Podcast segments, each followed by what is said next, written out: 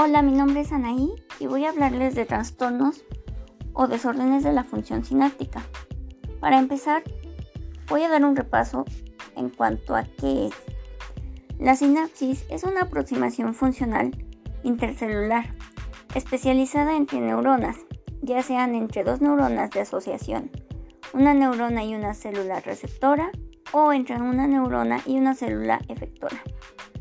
Visto el proceso que sigue la transmisión de la información, se puede decir que el espacio sináptico tiene la función principal para permitir la comunicación entre neuronas. A continuación, las causas. Las causas de la disfunción sináptica no siempre son claras, ya que no siempre se sabe dónde comienzan estos trastornos. Suelen ser trastornos neurológicos y no precisamente tienen una explicación. La complejidad de las funciones del cerebro humano está vinculada a la evolución acelerada a la sinapsis. En los primates, se ha demostrado que las mutaciones en genes que codifican proteínas sinápticas dan como resultado niveles o funciones de proteínas alterados. Es una serie de trastornos neurológicos. Además de que la función de la sinapsis deteriorada es una característica de varios trastornos neurológicos que no se explican completamente por mutaciones genéticas, como la enfermedad de Alzheimer y Parkinson, por mencionar algunas, ya que la disminución de la densidad y la función de la sinapsis a menudo ocurre antes de la muerte neuronal. La sinapsis constituyen las unidades básicas de transferencia de información en el sistema nervioso y se pueden dividir en dos grupos, que es las sinapsis eléctricas y químicas. Las sinapsis eléctricas permiten la transferencia directa de iones cargados y moléculas pequeñas a través de poros conocidos como uniones gap, que se encuentran principalmente en las células gliales.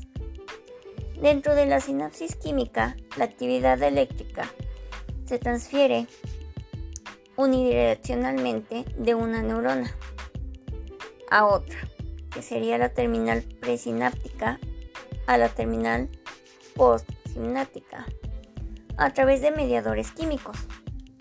La corriente eléctrica viaja a lo largo de los axones para inducir la liberación de neurotransmisores, desde las vesículas en el botón presináptico hacia la hendidura sináptica.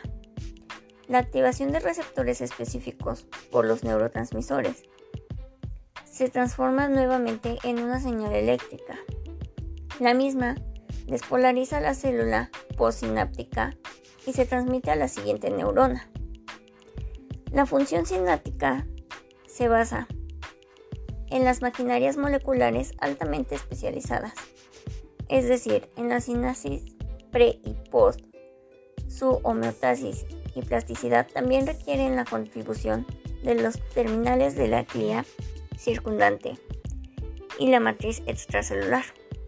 Por lo tanto, el concepto básico o clásico de una sinapsis es cuando consiste en la sinapsis neuronal pre y post y necesita extenderse para inquirir las células gliales y a la matriz extracelular, creando así el término de la sinapsis cuadripartia.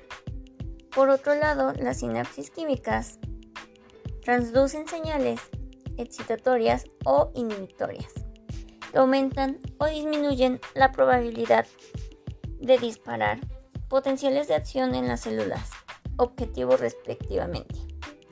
El neurotransmisor excitador más abundante en el sistema nervioso central es el glutamato, por sus siglas GABA. Es el principal neurotransmisor inhibitorio en el prosencéfalo adulto. Por su parte, la glicina media la neurotransmisión inhibitoria, principalmente en el tronco encefálico y la médula espinal. Algunas enfermedades relacionadas a la disfunción de la sinapsis neuronal son los desórdenes del espectro autista. Este trastorno forma un grupo de diversas condiciones del desarrollo neurológico. Estas están definidas por dos síntomas centrales. déficits sociales, que incluyen problemas de comunicación e interacción, y comportamientos estereotipados, repetitivos y restringidos. Otra enfermedad es el síndrome de Down. Las personas con este síndrome muestran déficit de aprendizaje y de memoria. El lenguaje y las funciones ejecutivas desde la primera infancia.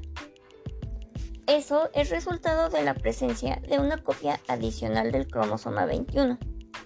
Los pacientes con síndrome de Down presentan una reducción dependiente de la edad en la ramificación dendrítica y la densidad de la columna vertebral, que probablemente implique una reorganización deteriorada del citoesqueleto de actina en las neuronas. Además tenemos la epilepsia, que es la actividad eléctrica sincronizada excesiva y no controlada de las neuronas centrales. Por otra parte está la enfermedad de Alzheimer. Esta enfermedad es un trastorno neurodegenerativo que representa alrededor del 60% de todos los casos de demencia. Estas son tan solo unas de las pocas afecciones neuronales como consecuencia de las fallas en, la neurotransmisión. Por mi parte es todo y espero haber quedado claro con el tema de sinapsis y la función sináptica. Dios.